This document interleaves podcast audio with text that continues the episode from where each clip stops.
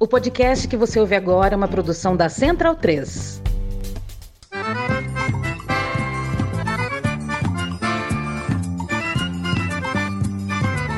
Começa agora com Gil Luiz Mendes, o seu podcast de futebol nordestino. É o Baião de Dois, aqui na Central 3. Então vai já pra sala que hoje tem Baião de Dois.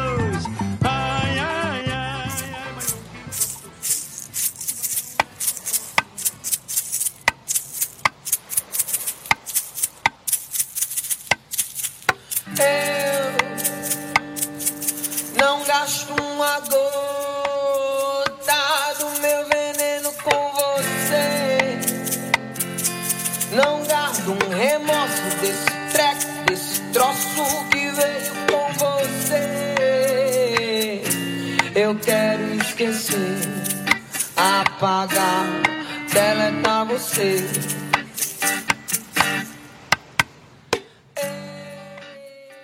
Baião de 2. Baião de 2, edição 292. Estamos a cada vez aí mais perto do fatídico episódio 300. Que a gente, que agora a gente já pode assegurar que vai cair na, na melhor época do, do mundo, que é a época de São João.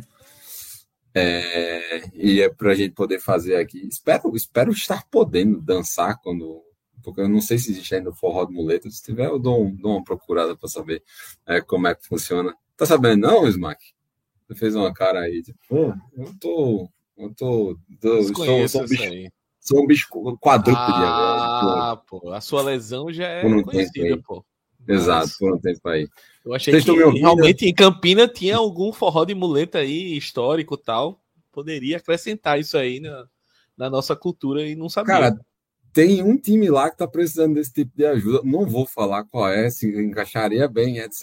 Mas assim, tipo, como não tá na pauta e eu sou maluco pra dar pauta, eu vou respeitar. Você já ouviu aí? Se se você está me ouvindo primeiro, né, o Zé Pereira falando, significa que nem Gil Luiz Mendes, a ideia deste programa, nem o é, nem Leandro Barros, o nosso polivalente aqui, não, não, não estão aptos a, a assumir a apresentação. Eu fico nesta incumbência. E você já ouviu a voz de Smack Neto, que está lotado de impropérios para poder prosear sobre o Clube de Regatas Brasil. Diga aí, Smack. Salve Pereira, Doug, Ernesto, galera que tá acompanhando a live, galera que vai escutar o podcast depois. É isso, né? Eu mantenho aí a minha greve de redes sociais para complementar o suposto Clube de Regatas Brasil, mas venho aqui no podcast e para começar já queria dizer logo que eu avisei quem ouviu a minha última participação é, pode voltar, não lembro qual é exatamente o número do programa, depois eu posso até procurar. Mas antes do CRB ser campeão alagoano, eu avisei: esse time é uma porcaria, deve ganhar estadual porque é obrigação, mas na prática é terrível a situação. E já estamos aí, né? Amanhã, amanhã quarta, né? Para quem vai ouvir depois, tem o, o quinto jogo do time, né? Vai ficar empatar com o restante da Série B. Até agora, quatro jogos e um mísero ponto. E é isso. Esse é o Clube de Regatas Brasil. E vem aí o cracaço de bola, o Willi. Continuando ainda na segunda divisão nacional, subindo rumo, pegando a BR-101 rumo ao norte, vou parar em Recife aí, cumprimentar meu queridíssimo Douglas Popoto. E aí, Douglas? Boa noite, Pereira. É, boa noite, Marco. Boa noite, Ernesto. É, não sei se era uma surpresa, Ernesto, mas fica aí, né? Para quem está ouvindo, é Ernesto, o outro participante.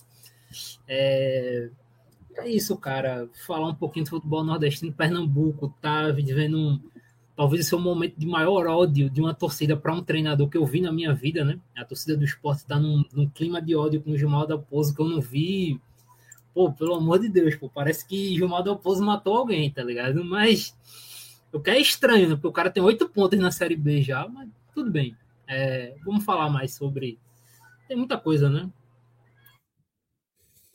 E como meus colegas já falaram, mais um pouco ao norte ainda, através da Paraíba, a gente chega de maneira figurada no, no, no Seridó, já que o Ernesto é de Caicó, mas está aqui mais próximo de mim aqui em São Paulo. E aí, Ernesto, beleza? Fala Pereira, fala Smack, Douglas. É um prazer estar de volta aqui, né? é, os acontecimentos da semana passada me impeliram a estar aqui, né, para a gente comentar um pouco aí sobre é, saúde pública. Né? Exatamente. Então vamos aos destaques do programa de hoje. Toma um reforço, porra! América do Natal contrata um treinador, se assume antivax e no dia seguinte ele é demitido. Vem na quarta. Saiba como estão os grupos dos times nordestinos na Série D. Bahia vai se mantendo no G4 e enquanto o CRB segura a lanterna. Fluminense leva o Piauiense e Jean Carlos faz vexame no bicampeonato do Timbu.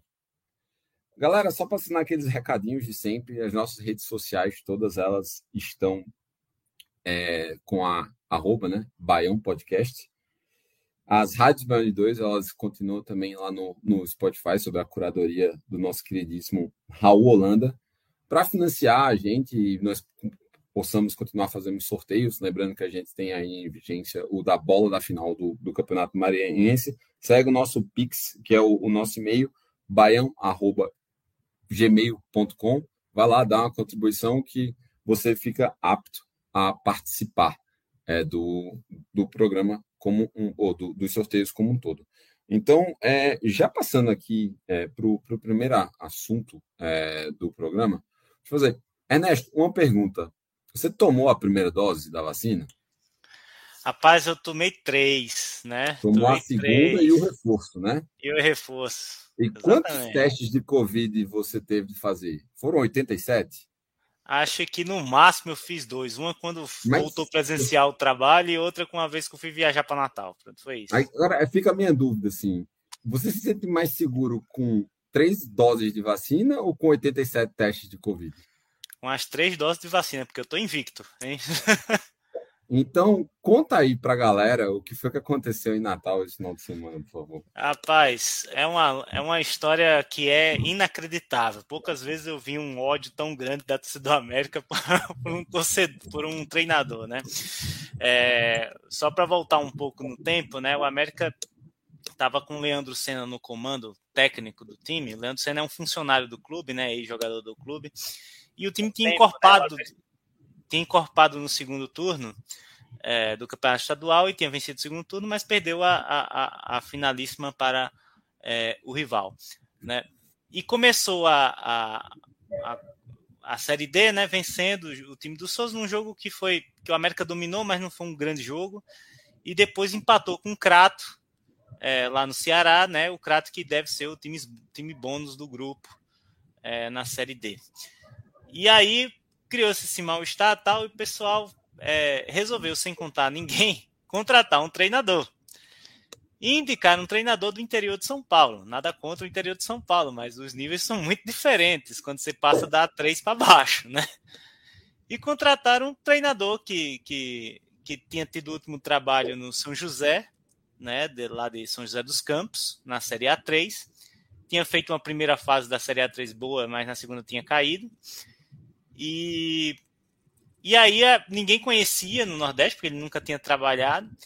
E aí o pessoal foi atrás de saber o que, que era, qual era o histórico dele, né? E o que foi descoberto era uma coisa pavorosa, assim. O cara tinha uma carreira totalmente é, obscura, né? Nessas divisões inferiores de estaduais, né? Variando entre a Série A3, segunda divisão, que é a quarta divisão em São Paulo, é, divisões inferiores estaduais de outro é, de outros é, de outros estados e que nunca tinha trabalhado no Campeonato Brasileiro, com exceção do São Bento, quando ele, ele foi contratado para a Série A2 e o São Bento deu deu é, preferência né, para a Série A2, porque a Série A1 era muito mais vantajosa para o São Bento do que se manter na Série C. Então foi uma Série C meio, meio é, capenga que, que eles fizeram. Isso já criou também uma desconfiança muito grande, né? E aí passou a semana, ele foi apresentado cheio de palhaçada, né? Que viralizou vários memes aí em Natal do, do treinador.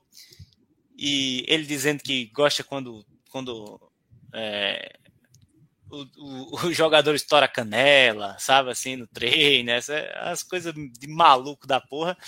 E aí ele e aí chegou a, a, a notícia que ele não tinha sido regularizado no BID, então ele não teria. É, não, não comandaria o time é, lá no, no, Na área no campo, técnica. na área técnica do campo, né? Mas mesmo assim, ele, ele eu soube por, por, por outras pessoas que ele fez algumas mudanças. Assim, chegou e já fez mudança no time. Então, o time apresentou uma, uma, uma merda, perdeu para Afogados, né? E tava, graças a Deus que perdeu, diga-se passagem. E aí, é, no dia do jogo, né? O sopraram no meu ouvido de que o, fa o fato pelo qual ele tinha, não tinha sido regularizado no BID era pela falta de vacina, né? E aí eu, alguns jornalistas lá de Natal me seguem no Twitter e foram e foram averiguar essa situação. Eu disse, ó, parece que ele não, não se vacinou e a, e a CBF, ela nesse ano, né, no regulamento das competições desse ano, ela exige que todos os envolvidos estejam é, vacinados com o primeiro ciclo vacinal, né?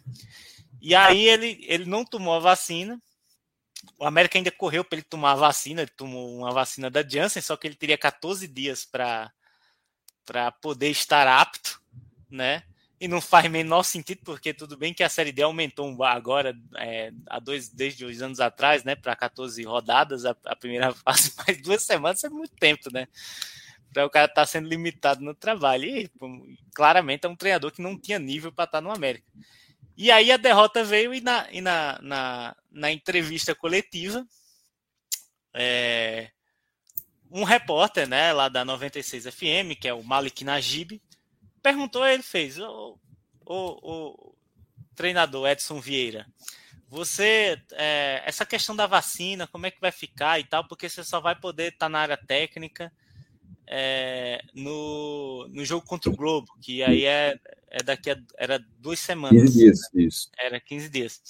No jogo contra o Globo e tal, então você, é, o que é que está acontecendo? Aí ele se, se, ficou puto lá, começou a dizer que vive num país democrático, que essa questão da vacina dividiu o país. Eu fiz, porra, divisão do caralho. Quase 80% da população se vacinou, pensa numa divisão.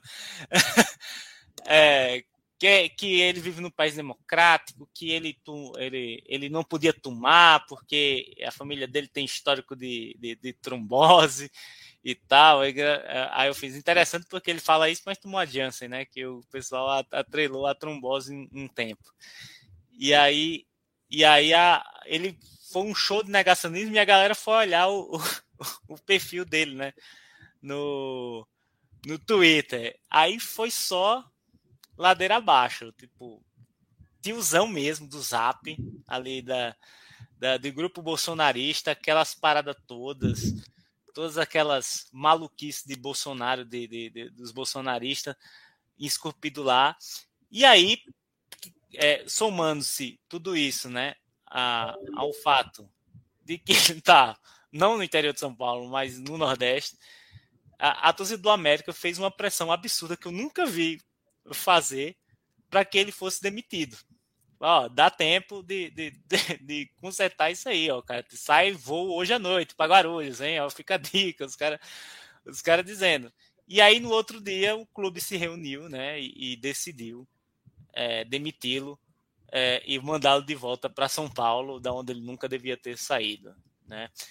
E agora contratou o treinador que é o Brigatti, né? Que, que pode não ser um bom treinador, não faço ideia, mas pelo menos é um treinador de verdade, né? Então foi essa história, uma maluquice assim que até os abecedistas, né, e a, e a Bia que, que acompanha nós aqui sabe disso, até os abecedistas ficaram putos com, com o cara não ter se vacinado. Foi, foi uma união pela, pela saúde pública. O América fez muito bem a, a população brasileira ao obrigar o técnico, antes de demiti-lo, a, a, voltar vacinado para São Paulo. Cara, eu vou aproveitar. Fazendo só para dizer que o Edson Vieira ele é muito mais conhecido pelo filho dele do que por ele, né? Quem não sabe, ele é pai do Juninho Manela, um youtuber. É, ele é, é ele, ele, deu uma, o Manela deu uma zoada, né? O pessoal que o pessoal ah, vai para América também e tal. É, e aí ele, ele, inclusive, ele, ele, isso, ele leva o filho para os times, né? Ele levou o filho dele para Londrina e para o São Bento. E tem isso também. Quem, quem não sabe. Maria. Então era capaz até do próprio Janinho Manela em dado momento parar no América.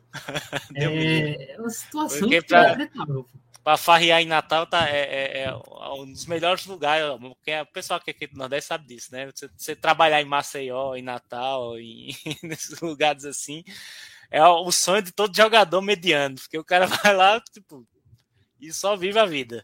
Cara, eu tenho uma teoria que, assim, é, recontratar um jogador quando ele passa, por exemplo, fala na minha cidade, tipo, lá em Campina Grande, eu, eu sempre considero que tipo, esse cara ele não vai atuar no mesmo nível que ele passou na primeira vez, porque ele sabe todos os contatos ali que tem na, na cidade, assim, de todas as coisas. Assim. Pô, é, é, certo, velho, é certo. E beleza, mas tu falaste que tu não, não conhece é, o Brigatti, mas assim, a gente tem Popoto, que ano passado o Brigatti passou por Pernambuco, mas, cara, a gente pode afirmar assim, categoricamente que ele não deixou muitas saudades no, no tricolor da Roda, não, né? Tô sabendo. Não, a campanha dele em Santa Cruz foi assim, tenebrosa, mas é aquilo, né? Todo mundo que passou no Santa Cruz ano passado, incluindo os jogadores, foram assim, abaixo da crítica. É, na carreira do Brigatti, eu não acho a carreira do Brigatti ruim, por exemplo. Ele tem um acesso com o Sampaio, ele quase subiu o Paysandu ano passado. O Paysandu chegou na última fase, terminou não subindo. É, treinou o próprio Sampaio, né, naquela arrancada para o Sampaio não cair na Série B do ano passado. Então ele é um cara que tem determinada história assim no futebol. É, acho um nome até bem seguro do América. E ele, um e ele, e ele é tipo, não faz muito tempo, né, que ele começou a carreira de treinador, né? Eu sei que o pessoal daqui da Ponte Preta gosta dele, assim. Sim, então, ele teve uma boa passagem posso... na Preta também. Ele, ele era, ele era auxiliar do Mazola, pô, por muito tempo. Mazola que tá no Ituano agora, né? Isso. É, ele, Professor Willis. Auxiliar, ele trabalhou muito tempo aqui no CRB, o, o Brigatti, é, como auxiliar do Mazola. E depois de um tempo é que ele começou. Acho que até o último clube que ele foi auxiliar do Mazola foi aqui no CRB. 2016, 2017.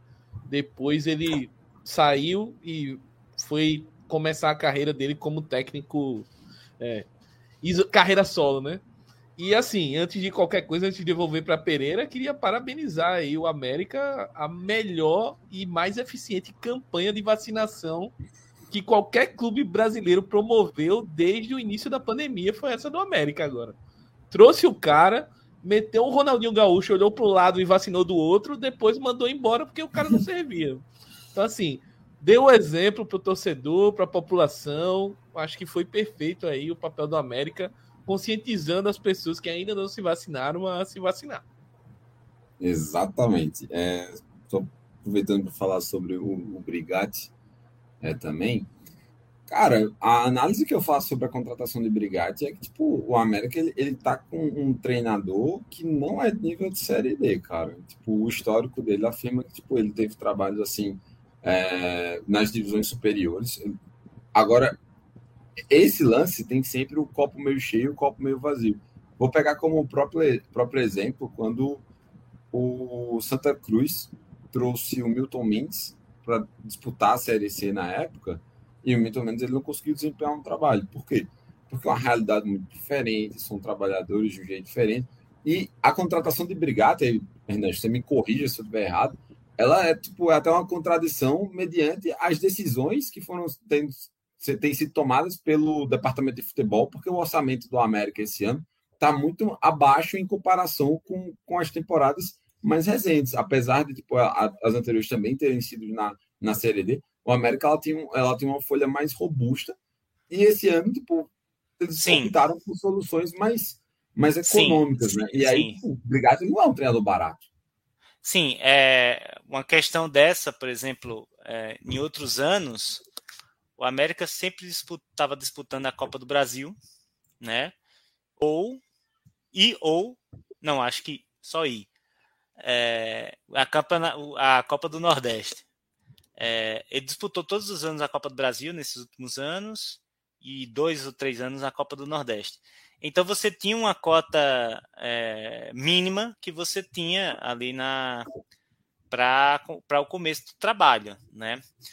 E muitas dessas dessas de algumas frustrações que, que o América teve na Série D, porque é um campeonato bastante complicado quando chega na fase mata-mata, é, a, a galera ficava muito revoltada justamente por causa disso, porque eram, eram geralmente era um dos, dos, dos times com maior folha no, no na Série D, é, pela capacidade financeira que o América conseguia trazer, e não conseguia subir. Né?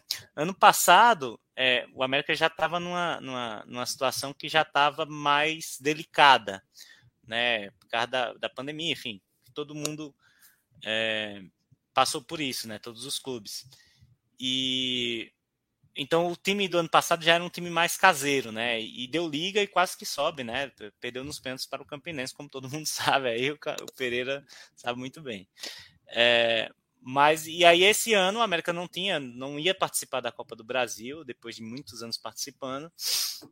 Então não teria nem aquela cota de participação na primeira fase, né? Mas o, o, o pelo que eu sei, o clube tá tá tá, tá bem é, financeiramente estruturado, assim. Eu não sei, eu não sei se o Brigato deve estar cobrando o que ele cobrar no clube de Série B ou de Série C, eu acho difícil. Mas, a, mas, mas eu, eu, eu tenho a convicção que se eles têm condições de pagar o Brigato, eles, eles foram para pagar mesmo. Beleza, vamos aproveitar aqui o, o embalo é, e falar sobre o, o campo em bola. É, cara, eu já vou deixar para aproveitar e puxar primeiro o, o grupo A2, porque tem o, o, o outro destaque, né? o grupo B, na real, né? como, como é, agora está tá sendo colocado. É, o líder hoje é o Fluminense do, do Piauí, que veio a ser o campeão piauiense é, de 2022, a gente vai falar isso no, no, no último é, tópico. O Motoclube parece estar tá ressurgindo, dando, dando as caras de novo emendou duas vitórias seguidas, ocupa a segunda posição. O Pacajus, que assim como o Fluminense, eu considero um time bem forte é, para brigar pelo acesso. Mais um desses clubes de empresário do, do Ceará que parecem ter uma, uma estrutura muito bem resolvida e aí está fazendo a diferença. em quarto, a gente tem o Castanhal do Pará, e em quinto está o 4 de julho do, de Piripiri, do Piauí, só que aí a magia vem agora. Quem assumiu o 4 de julho foi Fernando Toné. E, rapaz, Fernando Toné, meu amigo, quem não é fã, tá muito errado. Procure saber aí, o treinador ele voltou ao Piauí. É, ano passado, inclusive, ele treinou o próprio, próprio 4 de julho, 4 de julho ele estava no, no, sul, estava no Marcelo voltou aí para o Piauí. E, cara, isso aí, a contratação dele, é, ele é um treinador que conhece muito bem ali a região, consegue claramente assim trabalhar dentro daquela realidade, monta, monta times assim muito adaptáveis, porque por exemplo, quando ele passou no Altos, ele era um time que jogava com a com a posse de bola, claramente assim, ele era o cara que curtia ter a bola, no time incisivo, atacava caramba. E no 4 de julho ele já mudou, porque ele não montou o elenco. Então, tipo, ele já montou um time ali de casinha mais fechada, arrumada, mas sabia sair muito bem. Então, fica aí o, o olho em relação a, ao o, o 4 de julho de Tonê. E aí gente Fernando, vai pro grupo C. O, Pode falar. O Fernando Tonê, né? Ele tem, ele tem uma carreira bem interessante, cara. Ele é um cara que, não, que é fora do Nordeste, mas ele fez muita carreira dele no Nordeste, né? Ele basicamente lembro... trabalhou aqui, quase. É, ele fez uma. uma, uma... Ele come... eu, me lembro, eu me lembro dele de, é, dirigindo clubes de. Os clubes menores, interior, né? Do Rio Grande do Norte. Interior, é, exato. É, o Alecrim, ele levou o Alecrim para uma final de turno, cara. Quando é que... Fazia muito tempo que não acontecia isso. Então, o cara bem. Até eu fiz, pô, o América podia ter ido atrás do Fernando Tunen, só que aí já estava empregado. E aí a gente vai para o grupo C, que é o grupo do, do teu time, do América. Você é, já comentou é, um pouco sobre, já comentou também sobre a, a situação do Altos. Mas eu já vou puxar o Poto, porque tipo, quem está liderando o grupo é o Retro e parece que o Retro vai ser um, um, dos fortes candidatos, né? Cara, esse time do Retro é muito forte, muito forte. Primeiro, pelo trabalho do Dico Vôlei, né? O treinador que está em ascensão, fez um ótimo, um ótimo campeonato pernambucano, excelente campeonato pernambucano do Retro. O Retro bateu nos três grandes, né? Bom deixar claro, assim. É, ele jogou cinco vezes contra os três grandes, três vezes contra o Náutico, uma contra o Sport e uma contra Santa Cruz ele só perdeu o jogo que ele não podia, né? Que foi o de sábado, que a gente vai falar mais na frente. Todos os outros quatro jogos o Retro ganhou. É, e são quatro vitórias tomando um gol só, né? Que foi num 2x1 que ele teve contra o Náutico. É, então, time muito bom, cara. Tem bons jogadores, né? Eu acho que o principal, o Pedro Costa, é inexplicável ele não ter sido eleito o melhor lateral direito no Campeonato Pernambucano. Acho que assim, inacreditável. É um ótimo lateral. E o Renato Henrique, né? Que foi o. Deveria, não sei se foi eleito, o craque do, do Campeonato Pernambucano. Foi o melhor jogador para mim. É, e assim, é um time que tem muito talento, tem uma boa estrutura, está se reforçando, trouxe o Ale Santos do esporte. É, o que pega para o Retro e que pode pegar para outros times é que o Retro provavelmente vai liderar seu grupo, vai ter destaques, só que a janela da Série A e B vai abrir. E quando a janela da Série A, a e B abrir, eu não acho que o Pedro Costa acaba a Série D no Retro. E eu tenho uma certa sensação de que o, o próprio Renato vai receber uma proposta para jogar uma Série B. No meio campo que está em ascensão, acho que está com 28, 29 anos. Mas os últimos anos dele foi em grande crescimento. Ele foi campeão também com o Salgueiro, era o principal nome do Salgueiro campeão. E aí agora está no retrô, mantendo esse nível, foi artilheiro do campeonato pernambucano. Então, assim, eu acho muito difícil esse boa parte desse elenco permanecer. Isso provavelmente vai pesar. Agora, o que eu disse, é um cara que. Um time que tem um excelente trabalho no Dico. É um time que não atrasa salário, né? não tem o que falar. O Laércio é um personagem único, né? um totó da cabeça, um completo maluco. É, e ver o que eles vão conseguir com dinheiro. Né? O Retro ganhou uma boa grana na final do Pernambucano. O Retro era um mandante do jogo, mas deu acho que só o torcedor do Náutico, deu acho que 20 mil pessoas na arena. Então é uma grana importante para o Retro também. É, e eu acho que é um time que vai brigar. Passar de fase, o Retro com certeza vai passar. O que vai pesar é como eles, como eles vão ser depenados de lá para frente. Perfeito. É, dentro da, do que está na fase de classificação também tem o Icasa, o Icasa que não fez um bom cearense, o Icasa que brigou pelo rebaixamento, não conseguiu, inclusive, a vaga para a Série D do ano que vem, vai depender de acesso de, de outros times do estado é, para conseguir chegar lá. E também que está lá no grupo de acesso é o, é o São Paulo Cristal da Paraíba, que é um clube, é um clube empresa também é, do Brejo Espírito Santo, é um daqueles casos assim, tipo, que a torcida dá, um, dá uma abraçada, tem um, tem um elenco assim interessante, um elenco competitivo, tem um treinador que, fazendo uma comparação assim, tem um estilo meio Fernando Diniz, meio kamikaze, assim, vai muito para frente, gosta muito da, de atacar, atacar, atacar, e às vezes fica muito resguardado para quem quiser ter uma ideia, ele foi treinador do Campinense quando o Bahia meteu sete é, dentro do, do, do, Amigão. Então, é, é, é, desse cara que a gente tá falando assim. Mas ele, tipo, gera entretenimento. E aí, para quem gosta de futebol, isso é uma coisa que, que pode ajudar para quem quer se ver. A, se a Instat deixar você ver o jogo, né? Você pode assistir, né? Tipo isso. E aí o importante é o entretenimento no futebol, pô. Isso é que é o mais importante, pô. Resultado. A gente tem, um... a gente tem o Afogados também, lá do de... o Afogados da Engazeira de Pernambuco. Que esse eu acho que com o tempo vai perder um pouco de fôlego, até porque quem está seguindo o Afogados é tanto o América da Natal quanto o Souza, que esses dois eu tenho plena certeza que vão brigar claramente pela, pela classificação não só por uma questão de, de tradição e etc., mas pelos próprios elencos que tem à disposição. Aí, nos últimos posições, a gente tem o, o Crato, que foi o que o Ernesto já falou, é, provavelmente o seu time bônus, e o Globo, que em 2022 foi, Também foi, é. uma grande negação. É, tipo, já, já meio que já está feliz ano novo para eles, já, e vamos ver o que, é que vai acontecer. Tem, alguém tem mais alguma palhinha sobre o grupo C? Ó, oh, sobre esse grupo, é, desse grupo C, é, é só para destacar a próxima rodada, né? Que é, o América pega justamente o retrô, né? E vai ser um jogo bastante difícil.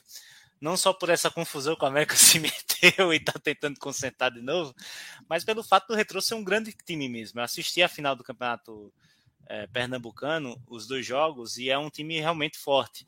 Então vai ser difícil, o jogo vai ser na Arena das Dunas, é verdade. É, mas não é muito diferente do, do da Arena Pernambuco, então é, eles não vão é, sentir esse fator como de fora de casa, então vai ser um jogo bem difícil. É, mas se o América é, quer ficar mais tranquilo no grupo, é, tem que vencer esse jogo para iniciar a, a, a, campanha para se classificar, né?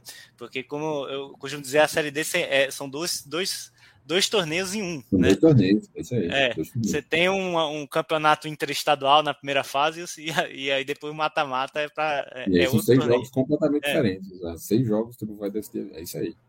É, Só para é- pegar, é- eu acho que eu concordo contigo, Pereira, no fato do Afogados, eu acho que vai perder fôlego. É bom botar aqui, o Afogados foi um time que quase caiu para a Série A2 do Campeonato Isso. Pernambucano. Faltou pouquinho assim, acho que na última rodada eles se salvaram. É, E, cara, eu acho que o Souza também briga para subir, eu concordo. Só que o Souza ele tem a mesma pegada do retrô, né? A gente não sabe qual vai ser a do Esquerdinha. A gente não sabe se o Esquerdinha vai acabar o ano no, no Souza. E se o Esquerdinha sai do Souza, é uma queda de qualidade muito grande que o, que o Souza não vai ter como repor. Perdeu o Esquerdinha, você perdeu, acho que, 60% da tua força ofensiva. Então, fica sempre esse asterisco contra o retrô. E aí, até pegando para outro grupo, esse asterisco também serve para o próprio Fluminense. O Fluminense é um time fortíssimo. Eu acho que se mantém um time, o Fluminense é um time que sobe. De certeza, assim, claro que é mata-mata e tal, mas é um time fortíssimo. Só que a gente não sabe se o Zé Mário vai acabar o ano no Fluminense. E isso traz muitas dúvidas, cara. O Zé Mário continuando, o Mário Sérgio, continuando. Pô, é, pô, verdade. Mário Sérgio, Super Mário. É, cara, esses caras continuando, a gente bota Souza para brigar, principalmente pelo mando do Souza e pelo time que o Fluminense tem, mas são dois caras muito acima do nível da Série D. Se eles saem, é uma queda de qualidade assim gigante, que não tem como repor. É, por mais que o time consiga prospectar bem, captar bem, não vai ter como é, repor a altura. Cara, passando agora para o grupo D, eu vou chamar aqui meu amigo Smack, porque temos um representante com 100% de aproveitamento. Ele vem lá da cidade do Fumo e parece que tem um jogador que virou um- uma espécie de queridinho lá no, no, rumo de, de Arapiraca. Deixa eu só contar um, um detalhe. O que acontece? É, esse jogador, ele já passou por várias, vários clubes do Nordeste, inclusive o meu clube, e ele jogou muito bem lá, tá? Tipo, deixando, eu sou O meu também. muito. Jogou muito, jogou muito mesmo. É verdade, inclusive ele foi emprestado depois pro, nessa meia temporada para o CRB. Só que o que acontece? Ele é um jogador que ele, ele é muito sociável. Então, tipo, ele curte é, encontrar uma pessoa assim, dar, dar aquela atenção à noite. Só que era engraçado porque, tipo, ele era visto constantemente cumprimentando as pessoas, mas sempre com a mesma roupa. Então, tipo, era meio engraçado, porque tipo, ele já jogava uniformizado em campo, mas quando ia para social, também ia com o mesmo uniforme, vamos dizer assim. Estou falando do queridíssimo Roger Gaúcho. Ai, ai. Olha aí o, Craque, o craque. Pereira. É, primeiro dizer que, para começar, não é jogador, é atleta. O atleta Roger Gaúcho. E sobre esse outro ponto aí da sociabilidade do, do atleta Roger Gaúcho, eu só queria deixar claro que ele, na verdade, é um cara total flex. A gente tá vendo aí a crise dos combustíveis no país, momento muito complicado, e ele é um cara que vai a- abaste- se abastecendo de acordo com, com o momento, com o preço na bomba, enfim. O fato é que ele tá jogando muito bem no Asa, tá, tá sendo um dos destaques do time, principalmente agora que o Asa perdeu o Feijão, que foi o grande cara do Asa, foi o craque do Campeonato Alagoano e é- era o destaque do time, né? Saiu lesionado, enquanto isso o Bahia marcou mais um, tá 4 a 0 aqui pro Bahia. Mas é, é, o time do Asa é um time muito acertadinho. É um time que, para essa temporada, me parece que está investindo pesado. A gente pode discutir aí os nomes que o Asa já trouxe, né? Porque, por exemplo, de, de nomes conhecidos aí da galera, que até dois já foram embora, mas tinha o goleiro Deola, que já foi. É, tinha o Kaique Valdívia, que o próprio Asa é, revelou depois do mundo, jogou até no futebol da Tailândia. Aí a torcida pediu muito, ele voltou depois, não correspondeu, saiu. É, o ataque tem o Júnior Viçosa, que jogou no esporte, o Po- Popoto conhece bem, jogou no Grêmio, no Goiás, no Atlético Goianiense, enfim. Cara que fez história também, inclusive no Asa, né? Jogou Série B pelo Asa tal. É, e tem o Roger, então assim, tem teve nomes de peso, né, para um nível Série D. E a- a- o objetivo do Asa é subir, né? chegou na final do Campeonato Alagoano, coisa que não, não fazia desde 2012, voltou a disputar 10 anos depois uma final de, de estadual, perdeu para o CRB, porque a disparidade ainda é grande, eu acho é até maior do que da última vez que disputou, quando os dois times estavam ali em divisões igualitárias.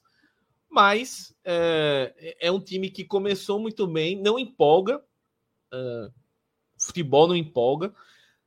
Agora sim, é um time que está se estruturando. Nos últimos dias, o Asa, é, para quem não acompanha, o Asa anunciou coisa que não tinha antes.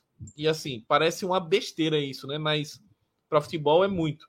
Anunciou nutricionista, é, gente para o departamento médico na parte de fisioterapia, anunciou é, mais um auxiliar para preparação física e ontem é, o, o Asa anunciou uma espécie de, de consultoria. Isso é, foi bem novidade, mas uma espécie de consultoria com o antigo preparador físico do nosso Pofechou, que não pode ser citado por questões eleitorais, mas o Antônio Melo, é, que passou, trabalhou com o Luxemburgo em vários lugares, né? Real Madrid, Seleção Brasileira, Palmeiras, Corinthians, Santos, enfim. E, e, é um cara que está aí no clube do Asa para prestar consultoria, para ajudar na preparação física, por uns dias pelo menos tal. E assim, é um time que está tentando investir dentro das suas possibilidades, obviamente, para fazer uma campanha interessante. Mas é aquilo que Ernesto já falou e todo mundo aqui concordou, né? Uh, a Série D é um campeonato que tem 14 rodadas, você começa muito bem, só que um jogo de mata-mata que você vai mal, acabou acabou. Você, às vezes, é, a gente já viu campanhas maravilhosas aí na, na fase de grupos que por um dia ruim você toma 3 a 0 4 a 0 e acabou. Você não, não consegue o... recuperar. É, Smack, por exemplo, ano passado teve o caso da, da portuguesa, por exemplo, né? Que ela voou na primeira fase, na primeira, na, na, na primeiro mata-mata caiu pro Caxias. Ela voou Exato. Também. Teve Exato. o Joinville, Pereira né? sabe muito do, bem. Do que... Zago. O Joinville Sim. foi por muito tempo o único time invicto, invicto. nas quatro séries. E aí chegou, acho que na penúltima, no penúltimo mata-mata, perdeu para a Caldense e foi eliminado. Eu acho que foi é, eliminado invicto, né? Foi nos pênaltis também. Não, eles perderam, eles perderam em Minas. né? Eles perderam em Minas. Não, é que assim, a gente tem que tem uma coisa que é, que é interessante assim, que a gente tem que ver sempre na série D. Primeiro, tipo, você tem que analisar o nível do grupo em que você está jogando. Tipo, o Ernesto mesmo, eu lembro que ele frisou isso, porque tipo, 2020 o ABC sobrou no grupo dele, mas eu, eu cansei de falar aqui, tipo, no Baiano dos cara, o grupo do ABC é ruim, é fraco. E aí o ABC foi eliminado no primeiro mata-mata contra o Globo. Da mesma forma aconteceu ano passado com o Castanhal, Castanhal do Pará, o time do Pará, ele caiu no grupo do, do Norte. Os grupos do, da região Norte, normalmente eles têm um nível muito baixo, muito baixo, que é o grupo A. Vai acontecer a mesma coisa. Provavelmente os times do grupo B, que é exatamente Fluminense, Piauí, 4 de julho, Motoclube, Juventude Samba. Aí o Castanhal dessa vez caiu no, no, no grupo e também o, a Tuna Luz também tá. E aí tem os dois times do Tocantins, que esses aí são rodada bônus também. Provavelmente os quatro clubes desses que se classificarem vão passar também, assim, ou três para um, assim, tipo, é, é muito comum. O lance é, o grupo 4, por exemplo, que é exatamente o grupo do, o grupo D, que é exatamente o grupo do. É o do Santa também, né? Não, do Isso. Santa? Esse daí, aí o Asa ele já tá tendo uma sorte, que é o seguinte: o Asa ele fez, ganhou as três partidas, mas ele tá rolando uma carreirada de empate entre os concorrentes, e aí isso vai assegurando a, a, a posição deles. Dentro do, do, desse grupo, eu acho assim, o clube, o, o, time que tem feito a melhor campanha como um todo, e que para mim tipo, tem que ser olhado com bons olhos mesmo, assim, tipo, é, também um outro que, que eu acho que vai brigar pelo acesso é a Jacuipense. A Jacuipense, ela foi vice-campeão, foi vice-campeão do, do Campeonato Baiano e basicamente, assim, manteve boa parte do, do, do elenco que, que disputou o certame estadual. Quem é o treinador lá é o, o Rodrigo Chagas. Rodrigo. Rodrigo Chagas começou a temporada no passado no Vitória, Tipo, o, o, lampejo de boa temporada que o Vitória teve ano passado, que foi exatamente naquela época da Copa do Nordeste, foi sob o comando do Rodrigo Chagas. E aí, obviamente, ele degringolou junto com a péssima campanha na Série B, saiu. Mas eu acho a Jacuipense um time muito bom. E aí, para os concorrentes, o time que deveria ser também um dos favoritos a disputar o acesso, que é o Atlético de Alagoinhas, mais uma vez se desmanchou por completo. Foram embora assim, tipo, metade do time titular e os principais jogadores já está amargando a, a lanterna. O Sergipe, que foi campeão estadual, também já começou claudicante, assim, além do próprio Santa Cruz, que a chapa não para de esquentar na, na, no Arruda, assim, tipo, já está num, a expressão caldeirão no Arruda ela já não é mais metafórica, ela praticamente é uma caldeira mesmo, não existe mais, assim, tipo, não para e a pressão continua imensa porque o Santa Cruz ele não está conseguindo é, evoluir. O Santa Cruz não tem, tem um jogo a menos aí do que é, os concorrentes, mas tá, tá, o bicho está pegando aí. Eu não sei como é que tem sido as conversas na mídia é, aí em Pernambuco sobre o Santinha, é, porém já estão pedindo a cabeça do Leste, né? É, mas semana, semana passada, um dos diretores de Santa Cruz foi na Rádio Jornal da entrevista e disse que no momento não passa pela cabeça de ninguém a saída do Leston, que o Leston deve continuar no Santa Cruz. Uma aposta um tanto quanto arriscada, porque assim, o Santa Cruz ele não demonstra uma evolução no comando do Leston há um bom tempo. Tem, já acho que pegar ali as três, últimos, três, quatro últimas rodadas do Campeonato Pernambucano, o Santa Cruz já deu uma estagnada forte. É, um, rapaz, eu esqueci quem foi, peço até desculpa a ele, ele tinha feito um levantamento no Twitter que era o seguinte, muita gente falando que o Santa Cruz sobre o Leston tinha mostrado uma evolução e tal, só que o Santa Cruz não venceu nenhum time com divisão nesse ano. Todos os times com divisão, Série D, C ou B, o Santa Cruz não ganhou. Então, isso, isso é um detalhe meio assim assustador. Se você até pensar que ele não ganhou ainda na Série D. Então, continua essa marca. É, e se você for pegar o elenco do Santa Cruz, não é tão bom. O Santa Cruz tem um Furtado, que é um cara que o pessoal elogia muito, mas sofre com problemas físicos. Trouxe agora o Wesley do, do Salgueiro. Assim, eu até acho o Wesley um jogador que pode ser interessante na Série D. Mas eu vou bater na tecla que o Santa Cruz buscou o jogador errado do Salgueiro. Era para buscar o Robinho, ponta. É, mas, sei lá, cara, não consigo sentir firmeza nesse time Santa Cruz, não. Acho que ele pode passar de fase, mas não levo fé no mata-mata, não. A questão do Santa Cruz é que no mata-mata é 60 mil na ruda, né? E aí muda completamente de figura. E só para finalizar aqui, só para pegar o Asa, o Smack fez o silêncio sobre o nome do candidato. É bom lembrar que o treinador do Asa é o ex-auxiliar dele, né? O Maurício Copertino. Sim. Cara muito Isso. famoso, assim, no futebol. Isso. Exato, é, é, um cara dele... que chegou depois. É um cara que chegou depois, né? O Asa estreou na, na série com. Oi? Quatro, cinco? O Asa teve quantos treinadores essa temporada já? Cara, quatro, né? eu acho que o Copertino é o quinto, acho. Caramba. Contando com o Jota, que é o. o é o auxiliar, o, né? Tipo, o auxiliar tampão, né? Mas aí teve o Celso Teixeira. Arnaldo Lira. mais do Arnaldo Lira. Aí teve outro, teve uma passagem. O, antes do Arnaldo teve o, o Potiguar. Acho que é Renatinho, Renatinho Potiguar. Renatinho, teve por lá. Teve. Aí depois o Arnaldo Lira. Nesse meio do caminho entre sai um, entra outro, o Jota, que ficou até o, o começo da Série D, e agora o Maurício Copertino. Então tá no quinto treinador. Mas assim, o Maurício é outro cara naquela leva de profissionais, um pouco mais gabaritados, tal, que o Asa vem investindo.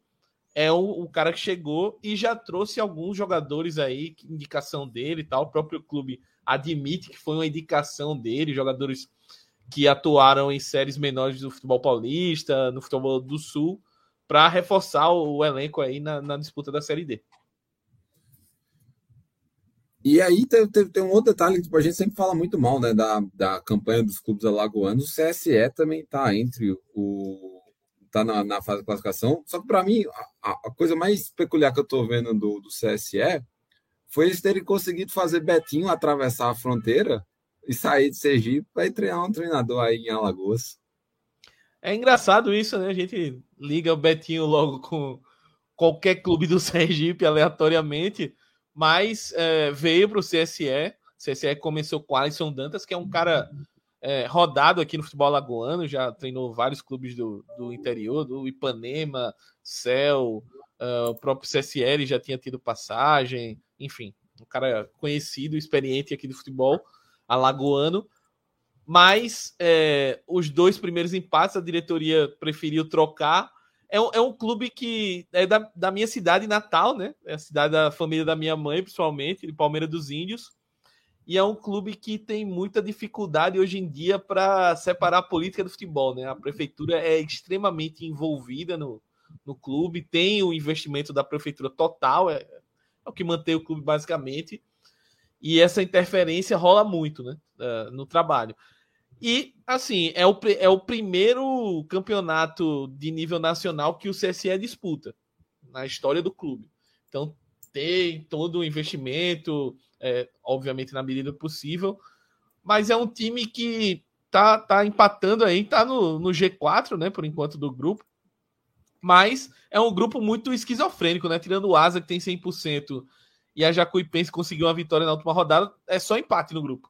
É então, tá tudo muito embolado ainda. Quem conseguir encaixar uma sequência de vitórias como o Asa encaixou nessa largada aí, eu acho que tem muita chance de classificar. É, encerrando aqui a, os comentários sobre a, a, Série D e a gente passar para a Série B, tem também um, um outro representante que está ali perdido entre os grupos do Centro-Sul do Brasil, que é a, o Bahia de Feira. O Bahia de Feira está no grupo F, no momento tem cinco pontos, uma vitória e dois empates, porém está na quinta posição, porque existem duas rodadas bônus, aparentemente, no, no grupo, que se trata de Caldense e o RT, ou seja, dois representantes mineiros. E aí tem uma coisa interessante que precisa ser, ser pontuada: quem está em sexto nesse grupo é a Ferroviária, que todo ano é tratada como um dos, dos favoritos ao acesso, por ser tipo, um dos times de folha salarial mais robusta que tem na, na competição. Então, é essa dificuldade aí que o, o Bahia de Feira, o Bahia de Feira não cai no grupo fácil, não, cara. Vai ter que, que ralar aí para. Se você for pegar, a própria Caldense ser uma rodada bônus indica muito, porque assim, a Caldense ela foi semifinalista do Campeonato Mineiro. É, Mas é um time já... muito forte. E aí terminou perdendo os jogadores, né? Antes do, do, do, fim do Campeonato Mineiro, eles perderam a estrela do time, que é o João Diogo, né? Ele tinha, era vice-artilheiro do campeonato. É, assim, não é que eles perderam, eles dispensaram o João Diogo por um ato de disciplina.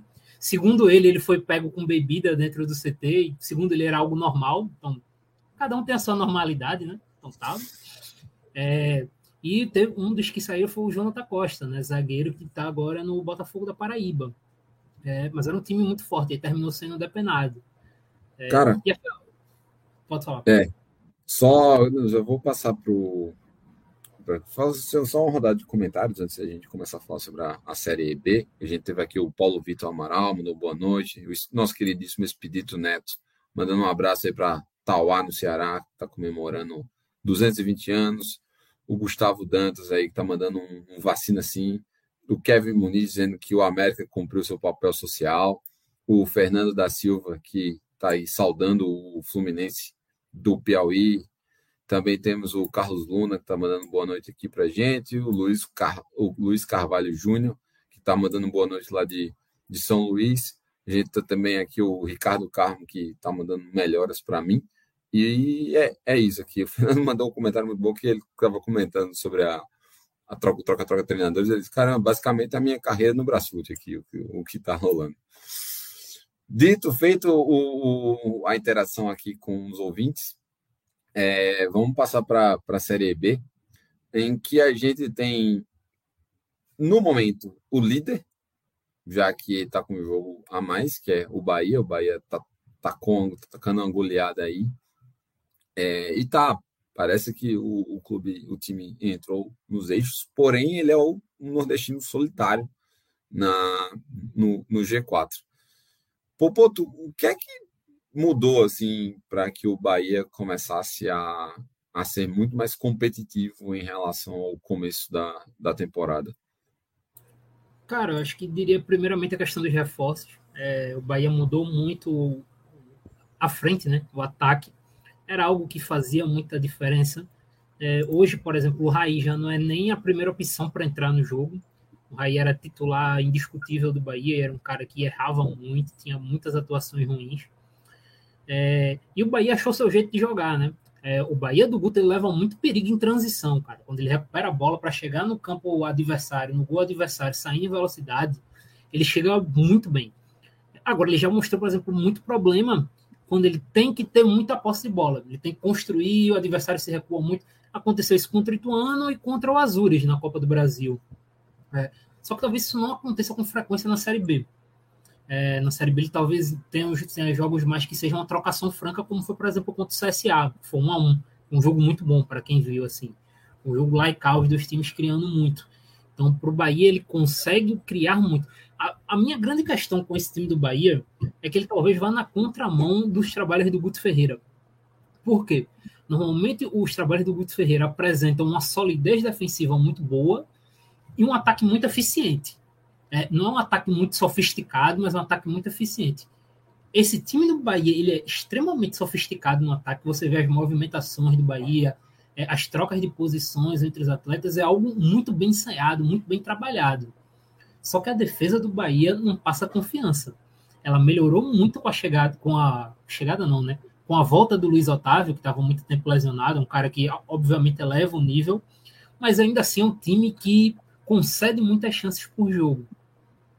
E isso é algo que talvez comece a ficar preocupante, porque a tabela do Bahia uma hora vai começar a pesar, né? O Bahia ainda não pegou o esporte, ainda não pegou o Grêmio, que é o maior poder de fogo da Série B.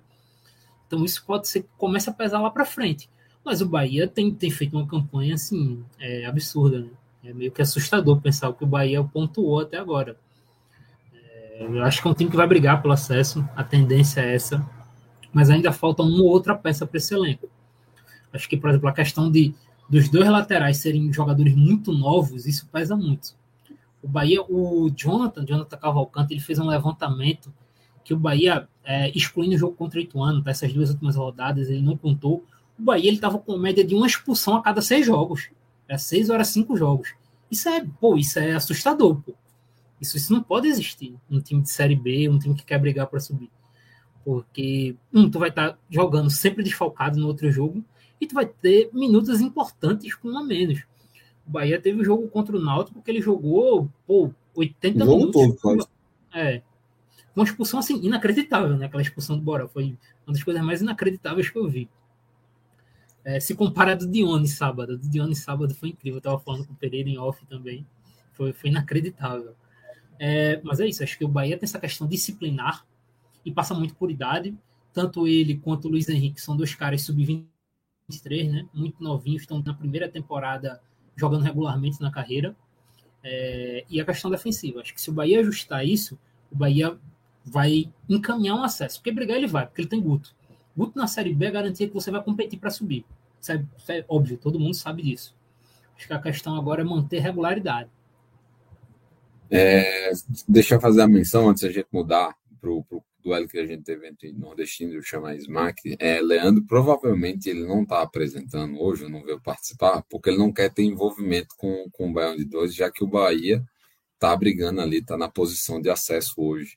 Só que assim, Léo, a gente não pode ficar mais 29 semanas sem você aqui, cara. Tipo, 30 semanas. Pode, ser 10, vai ter algum momento que você vai ter que aparecer, viu? Falando nisso, no, no Trapichão, no, no sábado, a gente teve CSA Esporte, e não deu a lógica, porque se tem uma coisa que o CSA não podia ver, era a camisa do esporte, porque sempre dava algum problema.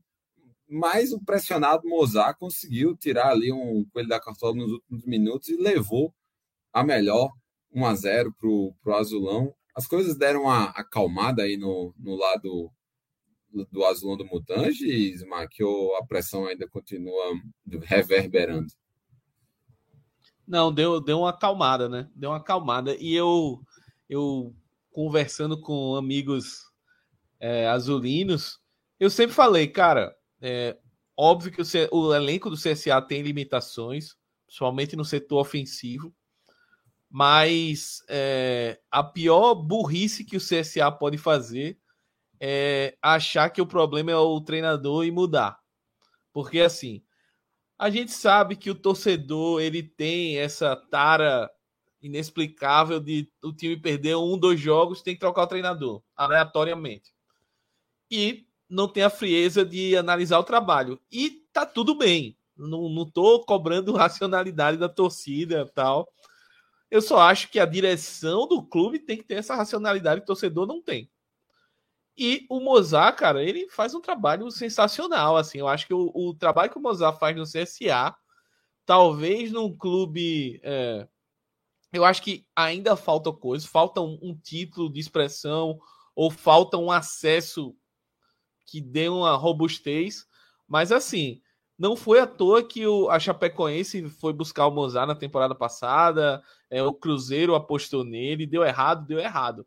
Mas é um cara que tem um trabalho muito bom, é um cara que faz muito com pouco. Assim, eu acho que ele tira o máximo e eu diria até talvez mais. É, o Doug, um, um dia a gente acompanhando esse jogo contra o esporte, o Doug até brincou que o Gabriel virou o Verratti do Nordeste na mão do Mozart, porque o cara tá jogando muito no meu campo, assim, ele virou um absurdo. É um Desde a temporada que... passada, né? Não, assim, caiu na mão do Mozart. O Gabriel, ele já chegou bem no CSA. É, justiça seja feita antes do Mozart assumir. Mas com o Mozart, ele chegou no nível que, uh, assim, é óbvio que é diferente, mas talvez seja um nível parecido com o que ele surgiu no Bahia, só que com uma função diferente. Eu acho que o nível de jogo dele é parecido nesse sentido. E assim, o CSA tem alguns caras interessantes, mas eu acho que na frente falta o poder de fogo. Aí tem, tem as apostas. Tem o glorioso Rei do Gado, Bruno Mezenga, que tá entrando em forma, né, fazendo alguns gols, começando a, a, ser uma referência ali, né? Quem sabe encaixa. Até porque o CSA é um time que cria muito. Cria muito. É, além de eu ser um time que gosta de tá com a bola. É um time que cria muito. Eu acho, eu acho que o grande pecado do Mozart e de, do CSA dele é na hora do momento decisivo, no, momento mais agudo, que o time dá umas rateadas. Isso aí ele vai precisar corrigir. Mas eu acho que o trabalho dele é muito bom. É, até mencionei aqui, lá no começo do ano, que para mim o CSA era o melhor time nordestino é, para além de Fortaleza e Ceará, que estão em outro patamar no, na região. E eu acho que o CSA tem potencial para voltar a apresentar esse nível de futebol. É, talvez um pouco abaixo do Bahia, por exemplo, que está querendo se acertar com o Guto tal, com outro estilo de jogo. Mas ainda assim eu gosto muito é, do trabalho do Mozart e acho que seria uma burrice incrível que outros supostos clubes cometeram de trocar um treinador que faz um bom trabalho por uma sequência, uma oscilação que eu acho que é natural do futebol. E aí, pegando o gancho, tipo, a gente tem um, um, treinador que consegue os resultados, mas ele nunca vai deixar de ser contestado, né, Popoto? Cara, vê só. O Dol, eu tenho 24 anos de vida. Eu acompanho o esporte a fundo, acho que desde meus seis anos ali, que eu tenho lembranças valendo. E nesses 19 anos eu nunca vi uma situação como a do Dalpozo. Porque assim, o Dalpozo ele é anunciado demitido já, basicamente. Ele é anunciado. A primeira coisa que ele foi anunciado foi teve gente postando, não dura 10 jogos. Eu dou 10 jogos para ele. E aí o esporte tem aquela arrancada com o Dalpozo que chega na final da Copa do Nordeste, que todo mundo se impressiona. O esporte jogando bem, dá para dizer assim. O esporte jogou bem o primeiro jogo contra o Fortaleza, jogou bem contra o CRB. Só que aí teve a interferência do Dalpozo naquela final, que ele inventou muito naquele jogo no Castelão. E logo depois o esporte é eliminado pelo Salgueiro nos pênaltis, da forma que foi. Meu amigo, acabou a paz. Depois daquele jogo contra o Salgueiro, já estavam pedindo a demissão do Dalpozo. E aí o esporte consegue 8 pontos em 12, chega no G4 da Série B e a galera continua malhando o cara, pô. É, de forma completamente desproporcional. Mas é o que eu já estava falando com os amigos. Eu disse, cara, na primeira sequência, na primeira vez que ele perder, vai entrar um coro absurdo para o Dalpozo cair. E aí, na questão é, o esporte não perdeu. O esporte foi massacrado pelo CSA. Assim, foi 1 a 0 mas foi 1 a 0 que, se não é Maílson, se é qualquer outro goleiro do Nordeste no gol do esporte, era uns 4 a 0 para o CSA, na maior tranquilidade do mundo. Foi um amasso absurdo. E aí, meu amigo, a semana inteira, o fim de semana e semana inteira, está sendo de uma pressão é, assustadora para o cair. Como disse, é algo que eu nunca vi. Tem jornalista influente que está pedindo isso. que está dizendo que o esporte está perdendo tempo de não demitir Dalpozo, que é, tem que demitir logo para trazer Anderson Moreira e Lisca. É, é, Chiu, assim, como o Smack. Faz o Chiu aí, Smack, no microfone, porque teu microfone é melhor. Rapidinho. Só para informar ele que Anderson Moreira pediu 350 mil para assinar com o esporte, tá? É, antes, Ah, que de, antes de tudo. O esporte procurou ele no começo, ele pediu 350 mil, só para o jornalista ficar bem informado, né? A gente passar as informações. Então, assim, o Dalpozo, ele fatalmente vai cair. É uma, uma pressão que eu nunca vi aqui. É, mas o torcedor do esporte ele vai ter que colocar na cabeça aqui: Lisca, Dalpozo, Dalpozo Lisca, Marquinhos Santos, Anderson Moreira. Esses caras não vão vir para o esporte, não, pô. Esses caras estão com o mercado em Série A, esses caras têm uma vida financeira completamente diferente do esporte. E é algo que eu tenho comentado. Qualquer treinador que não seja um desses três, que é uma parada irreal, ele vai chegar com um alvo do tamanho da Ilha do Retiro nas costas. É, assim, o esporte ele se meteu num buraco assim assustador. É, e muito por conta de expressões, como estou dizendo, desnecessárias. Mal por mal, o Dalpozo conseguiu resultado, gente. Mal por mal. Gosta ou não. É, é aquilo que eu, eu gosto sempre de usar essa frase. Futebol, ele não é gincana. Futebol é esporte. Você tem que ter resultado. O Dalpozo, ele está atingindo os resultados dele e está achando o time dele ainda. Então, eu acho que está tendo uma parada muito desnecessária em cima dele. É, não, o esporte não tem feito jogos espetaculares, tem oscilado. É, o primeiro tempo contra o Ituano foi ruim, o primeiro tempo contra o Criciúma foi ruim também. É, o jogo contra o Sampaio deu umas osciladas também. Mas, como eu disse, é um trabalho que não tem dois meses. Não tem como você cobrar que Dalpozo tem uma equipe na mão em dois meses, pô. É, é irreal, isso é loucura.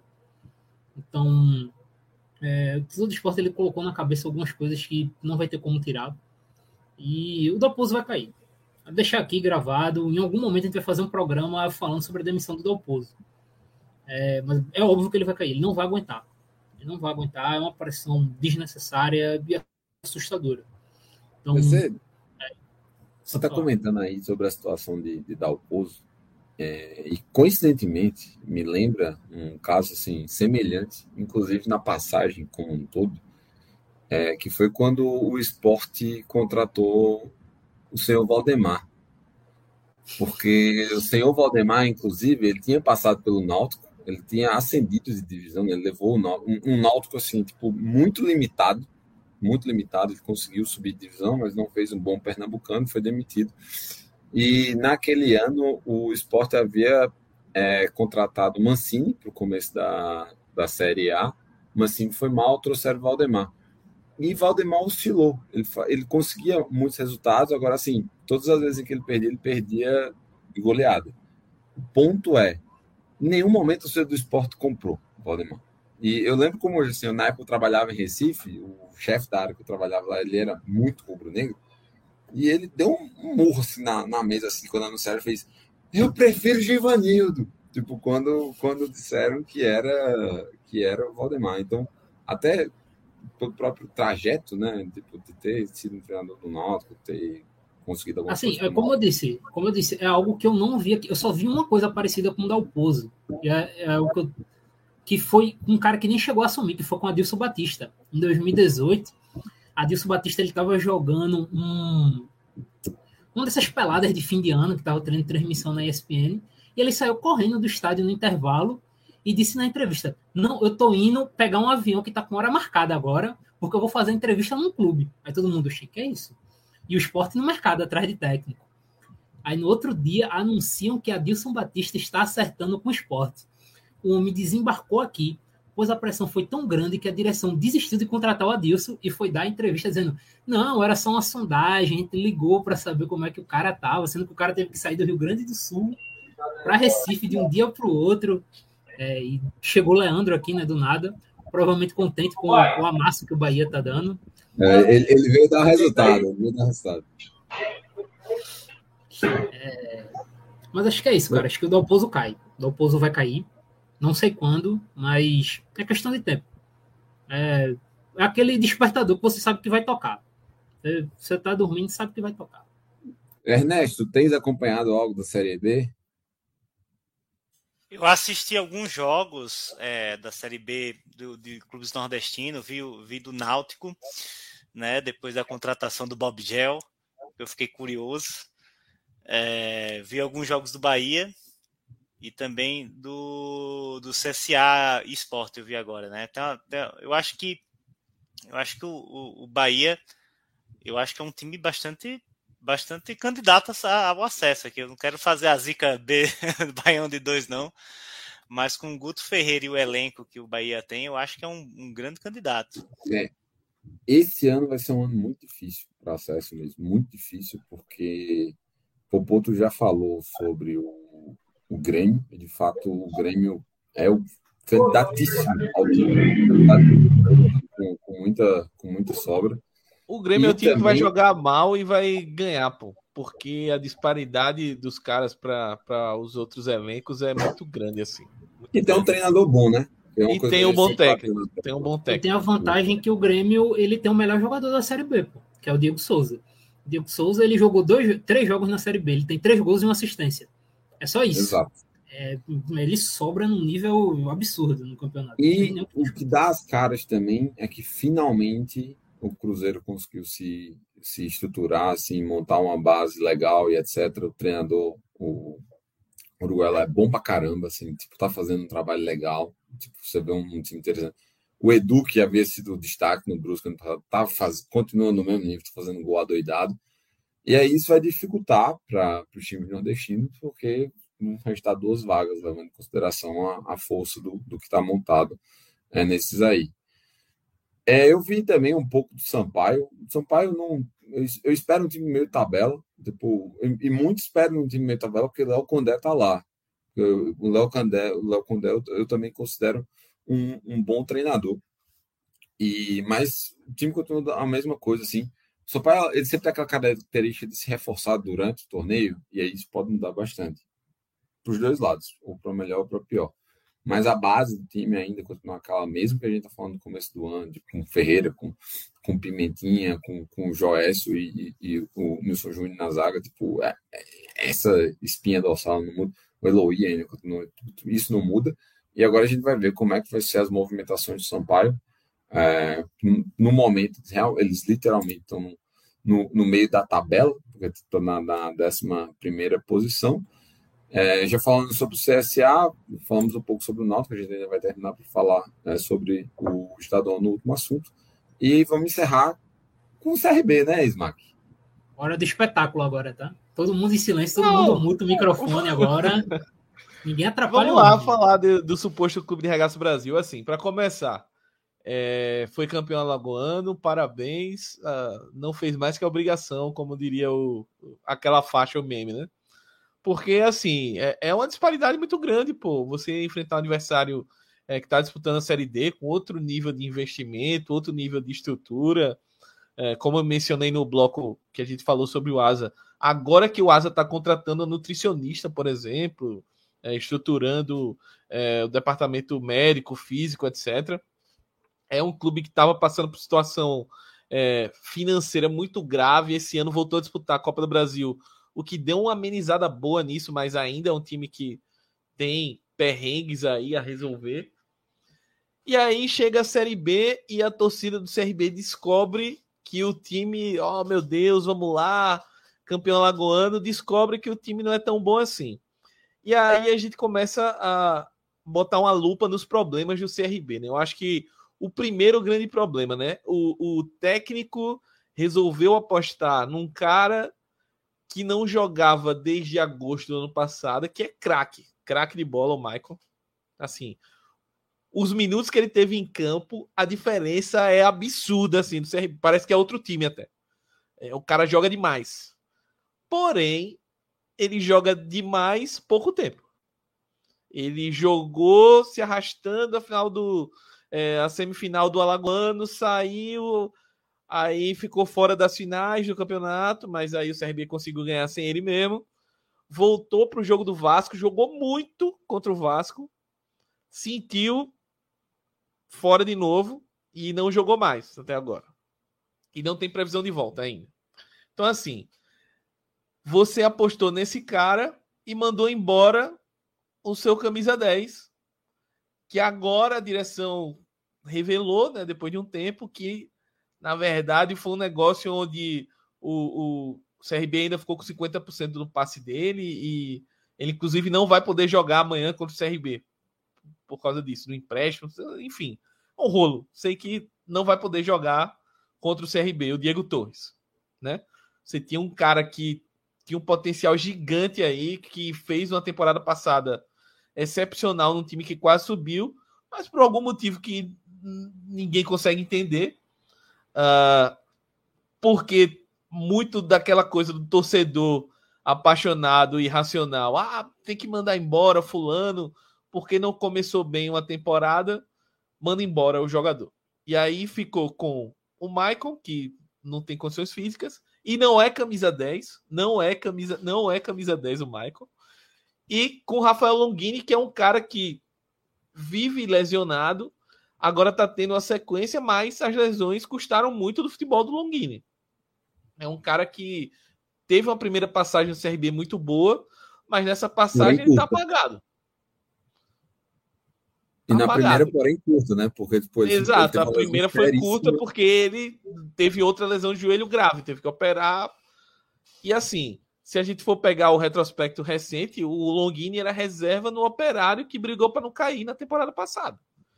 Então, confiar o time que supostamente, segundo o presidente que vai na rádio, disse que o time vai brigar para subir, confiar o meio-campo para pelo menos a parte ofensiva para esses caras já é complicado. Segundo, que é o mesmo problema que eu falo há mais de um ano e meio aqui no programa, que os volantes do CRB não têm condições nenhuma de atuar na Série B. Um time minimamente que quer almeja alguma coisa não tem condição. Martano tem condição. Claudinei, que eu não entendo porque a, a mídia especializada aqui, pessoal de rádio, ama o Claudinei. Eu acho que é um jogador que, no máximo, compõe um elenco aí para o CRB, mas, mas é um cara limitado. É caso, será que não é aquele caso de, tipo, a mídia ainda continua vendo o Claudinei em 2019, quando ele sobrou, tá ligado? É, mas assim, é um cara que desde 2019 ele tinha as limitações. Agora ele tem as limitações até de nível do que ele consegue apresentar. Mas ele tem limitações, principalmente com a bola nos pés, em questão de passe. É ele tem até, às vezes, ele acerta uns passes longos, mas ele não consegue dar um passo para frente curto, o passe que a gente fala que quebra as linhas do adversário. Não consegue. O Martin, então, meu Deus do céu, é inimigo do passo para frente. Né? É, o Iago é um volante mediano, mas que não consegue jogar 90 minutos. Então, assim, é um setor grave. E aí o CRB, ontem, é, o presidente deu entrevista, né, semana, dizendo que é, a situação era preocupante, mas que ele confiava no trabalho do Marcelo Cabo. E assim, fazendo um parênteses rápido sobre o Marcelo Cabo, é um cara que eu acho que é um bom treinador, mas esse trabalho dele no CRB, até agora não disse que veio. Ele não conseguiu achar um time, ele não consegue é, acertar o time direito. O time na mão dele não fez uma grande atuação, não teve uma grande atuação, nem nas finais do, do estadual, não, não teve assim, não teve grande atuação. O único, o, o melhor momento do, do CRB do Marcelo Cabo foi os, os, primeiros ali 20, 25 minutos contra o Vasco, que o time amassou, mas amassou o Vasco e a gente tá vendo que, o que é o Vasco. E, e além disso, depois que fez o gol, parou de jogar. E aí o CRB acha que agora a solução é trazer o, o atacante Willy, que passou três anos na Bolívia aí é, jogando lá, assim, um nível totalmente abaixo, mesmo da Série B aqui no Brasil. Vamos ver o que acontece, a volta do William. E o William Correia, que é um cara que, assim, é, é, duro dizer isso, mas é um cara que, tecnicamente, ele dá o banho em qualquer volante do CRB. Mas ele é um cara que, notaria, notoriamente, não é um cara que é conhecido por compromisso, por ser um cara, um atleta como o atleta Roger Gaúcho que eu mencionei no, no bloco anterior. Então, é, diante dessa situação, fica muito complicado você é, comentar sobre o CRB. É uma situação muito difícil e é uma situação que eu vejo o time que vai brigar para não cair. Acho que acho até que não cai, porque eu acho que tem boas peças é, ainda no time. Acho que tem um, um Anselmo Ramon que vai garantir os, os seus golzinhos aí que vão ajudar bastante. É, tem caras interessantes como o Gum. O goleiro é frangueiro, mas tem dias que está inspirado. Então, ajuda, ajuda na maioria das vezes, mas vai custar pontos pro time, isso a torcida já sabe. E no fim, eu só queria deixar claro que deixar um questionamento, aliás, para o torcedor do CRB que ouve. É, resolveu tirar o Alan Al, encher o saco do cara, dizer que o cara era professor Pardal e que inventava, etc. Tá, a gente tá vendo aí a situação. Era basicamente esse time, com outra peça a mais aí. Eu acho que do time titular ele tinha até, se a gente for fazer uma média, até um time pior, porque ele tinha um Caetano na zaga que é melhor, mas eu acho que nível dos zagueiros que estão hoje é, são parecidos, mas ele ia ter um Anselmo Ramon que é muito melhor do que qualquer nove que vestiu a camisa do CRB na, na temporada passada. Então, assim, valeu a pena encher o saco do cara para o cara sair. E agora a gente tá numa situação em que um técnico pegou um elenco que ele não montou, que ele tá doido para encher de cara que ele conhece, que ele tá indicando. Doido, doido. E quem conhece tra os trabalhos do Marcelo Cabo sabe que ele tem o, o, a cota Marcelo Cabo de jogador em que, se o clube não tomar cuidado, vai encher de jogador dele e depois você se vire para pagar, para resolver o problema. Então, assim, não va vale a pena, para mim não valeu a pena ficar puxando fora Alan Al, Alan Al, professor Pardal, é ruim, é burro, etc. Mas é aquela história que eu falei, né, do CSA a direção do CRB é a maior culpada. O torcedor, ele tá na dele. Eu discordo veementemente da postura do torcedor. Mas a direção é que tem que ter uma postura mais profissional, entender que se o, cara, o trabalho do cara é bom, vamos lá, vamos dar respaldo, vamos na, na já que o presidente gosta tanto de, de vir na rádio e conversar com, com o pessoal, dar respaldo, falar que o Alan é o treinador, etc. O treinador não viu o respaldo, a primeira oportunidade que ele teve, ele saiu e tá aí essa, essa situação muito legal que o CRB vem passando, lanterna aí da Série B. E com, com um grande projeto aí, inclusive mandar um abraço aí para a Erlan, para a Júlia, que o CRB está com um grande projeto aí, visionário, rumo à Série C, trazendo todos os ex-vitórias possível e imaginário. Dito isso daí, vamos passar rapidamente pelo, pelo, pelos campeões aí estaduais que a gente teve neste final de semana. Primeiro, assim, mais rápido sobre o Fluminense do Piauí, eu já disse, Super Mario, Mário Sérgio, ele superou a barreira dos 15 gols no, no estadual, levou a melhor sobre o Parnaíba. Foram dois jogos de resultados iguais, 1 a 0 no primeiro jogo para o Fluminense, o Parnaíba fez 1 a 0 também no segundo, mas pelo regulamento, por conta da melhor campanha, o Fluminense do Piauí levou o caneco, o Vaqueiro levou o caneco do Piauí pela primeira vez, garante também a vaga na Série B do ano que vem, caso não suba, né, já está garantido, assim como o próprio Parnaíba, e também vaga na Copa do Brasil, assim como também o Parnaíba. É, fica aí mais uma vez o, o River, o super tradicional clube lá, tipo, vai ficar sem calendário, né, mais uma vez, e o Altos vai ficar sem a Copa do Brasil. O Altos foi eliminado na, na semifinal para o próprio é, Parnaíba. Hum, pior ainda a situação, para quem perdeu aí alguns episódios anteriores, o Flamengo do Piauí foi rebaixado. Então não teremos Rivengo em 2023. E para a gente ter uns um, um cinco minutos aqui de charla final, o Náutico garantiu o bicampeonato, o primeiro bicampeonato desde aquele de Cook, né? Que aconteceu né? Não é isso aí? 2001, 2002? Isso, isso mesmo, 2001, 2002. O último Só que antes de a gente falar do título em si como um todo, teve uma cena vergonhosa do meio campista Giancarlo que agrediu um jogador na frente da árbitra e foi dar um piti e partiu assim, tipo, muito assintosamente, assim, como se fosse é, agredir a, a árbitra, assim, de uma maneira assim, vexatória, patética, não, não tem justificativa.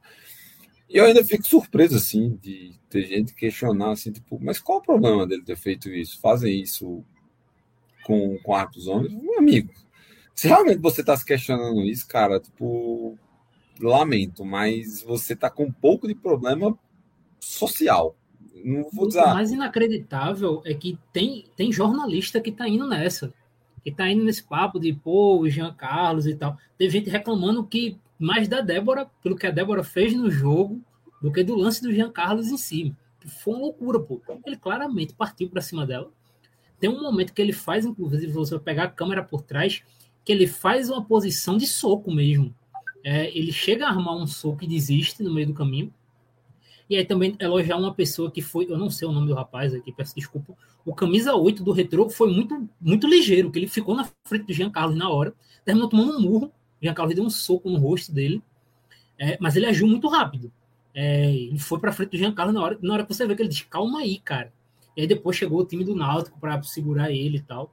Daqui, moral, quem souber o nome do rapaz do camisa 8 aqui, ele agiu muito rápido. E, cara, é, é um negócio assustador. Eu tive que ler no Twitter, eu não, não vou lembrar quem foi o cara que postou, algo do tipo: quem conhece Jean Carlos sabe que ele não ia agredir ela. Pô, meu amigo, aí, aí acabou o mundo. Aí acabou o mundo. Não é possível, pô. É, é assim, é umas insanidades, assim. Foi, foi claro, pô, o que ele fez. Ele pode não Claro, ter agredido, mas, tá gravado, mas, assim, vamos botar o seguinte: ele não agrediu, ok. Mas foi claramente uma tentativa de coação dele, pô. É, para milhares de câmeras ali. Então, pô, foi inacreditável. É, eu, não, eu não- acho que no dia o Náutico não se pronunciou, eu não vi se o Náutico se pronunciou posteriormente. Eu vi que o próprio Jean Carlos postou algo no Instagram dele, mas eu não vi se o Náutico como instituição postou. É, se eu postou e alguém souber, dá uma comentada aqui e tal. É, mas assim, foi inacreditável. Foi algo que me assustou, inclusive, na hora que eu vi. Foi, inacreditável. E o Náutico foi bicampeão é, na marca da cal, né? Tipo, conseguiu reverter o, o déficit do primeiro jogo é, e levou no- nos pênaltis aí a, a decisão na Arena Pernambuco. Foi o, o estádio. Pereira, bicampeão na marca da Cal, literalmente, né? Porque ano passado o Náutico também foi campeão nos Exato. pênaltis. E Então, também foi um jogo com a polêmica, só que a polêmica ali foi em relação à decisão do, do árbitro sobre. Assim, na regra estava correto, sobre mandar voltar um, o pênalti em que é, mas se, se, se adiantou. Então, será aqui ó, é o Gelson, camisa 8 aí do, do Retrô, foi, foi o Gelson que, que teve, teve essa atitude. Só um último ponto sobre o Náutico, assim, para dar um, um- um resumo. Eu não acho que o Náutico tem time para subir, tá? Eu não, não confio. Não, aliás, assim, se fosse para colocar o Náutico brigar para uma das coisas, para mim, o Náutico tem mais probabilidade de brigar para se, se manter na, na Série B. E também foi anunciado que Camutanga ele tá saindo, né? Ele vai, vai se juntar ao Atlético Goianiense aí pro, pro final da temporada. O Náutico recebe um, um atacante é, de empréstimo que o Náutico não vai gastar nenhum centavo com salário, apenas os gastos com, com moradia. É, vamos, vamos passar aqui para os recados finais. Ernesto, muito obrigado aí por ter esclarecido sobre o América de Natal e também reforçar os pedidos de saúde pública. É isso, verdade. É, foi, foi um prazer estar aqui de novo, né? É sempre bom passar por aqui. Quero agradecer a, a todo mundo que, que acompanhou a gente aí, é, especialmente o pessoal lá da, do grupo da Democracia Alvirrubra lá, que apareceu por aqui, que a evolução foi por lá quando, quando a, a, a saída do, do treinador. E também deixar um beijo aí para minha amiga alagoana lá, torcedora do Azulão, Jéssica, que também passou por aqui. Maravilha. Smack, te calma, rapaz, te calma. Não, eu tô calmo, como eu disse, eu tô de férias. O, o Rage eu guardo só para só para as lives aqui, só para o podcast, para a galera que nos ouve, porque o suposto clube de Regaço Brasil ele não merece o meu ódio mais, ele não merece a minha raiva. É, eu acompanho profissionalmente agora esse clube. No mais, queria mandar um abraço para todo mundo que acompanhou a gente, seja no podcast, seja aqui. Abraço para você, Pereira, Doug, Ernesto. E é, mandar um, um, um pedala Robinho na cabeça de Jean Carlos, que isso que ele fez é inadmissível e o, o que para ele e para quem quis passar pano. É inadmissível. Um grande abraço e até a próxima. Popoto, meu querido, um abraço. Um abraço, Pereira, um abraço, Smack, é, Ernesto, todo mundo que colou aqui na live que vai colar no podcast. É, quem não me conhece sabe aí, não, quem me conhece não sabe, né? Na verdade, é, quem, não me, quem não me conhece e quiser saber, agora saiu a frase certa. Eu também tenho outros projetos aqui, estou no Futuri. Essa semana deve sair um texto lá sobre o Botafogo, mas não é o da Paraíba, é o de São Paulo. Esse também vai brigar pelo acesso da Série C, junto com os times daqui do Nordeste. Então, quem puder ir lá dar uma conferida tal, estamos sempre abertos a debate tal. E é isso, mais um prazer estar aqui falando futebol nordestino. É isso aí. Até a próxima. É, só duas notas rapidinhas aqui em relação às últimas notícias. O presidente do, do Ceará, ele resolveu comentar sobre alguns jogadores que tinham ido para a festa depois da, da, da derrota é, na semana passada. Isso não pegou bem. Ele comentou é, sobre isso, deu nome aos atletas e etc e já tá rolando ali um, um, burburinho, né? A torcida do Ceará parece que pô, tá, tá muito impaciente a essas atrapalhadas do, do Robson de Castro. E também teve o próprio ouvinte nosso aqui, o Ricardo Carmo, que comentou sobre a contratação do, do Bahia é, pelo, pelo Freeland, que era um do Botafogo, é, do Rio. Ele trabalhava na base lá do, do Botafogo do Rio. E ele tá fazendo, foi contratado pelo Bahia exatamente para fazer a integração entre a galera tipo, que tá, tanto estava no time de apoio da base quanto o elenco profissional. Esse é o tipo de, com, de contratação, por exemplo, que eu espero, né, do que eu considero as ideais assim para times nordestinos, profissionais que estão em ascensão, e evitar ficar trazendo esses refugos que vêm para cá literalmente só passar férias. Então, galera, esse daqui terminamos o Bayern muito longo, 292. Espero que vocês gostem e até a próxima.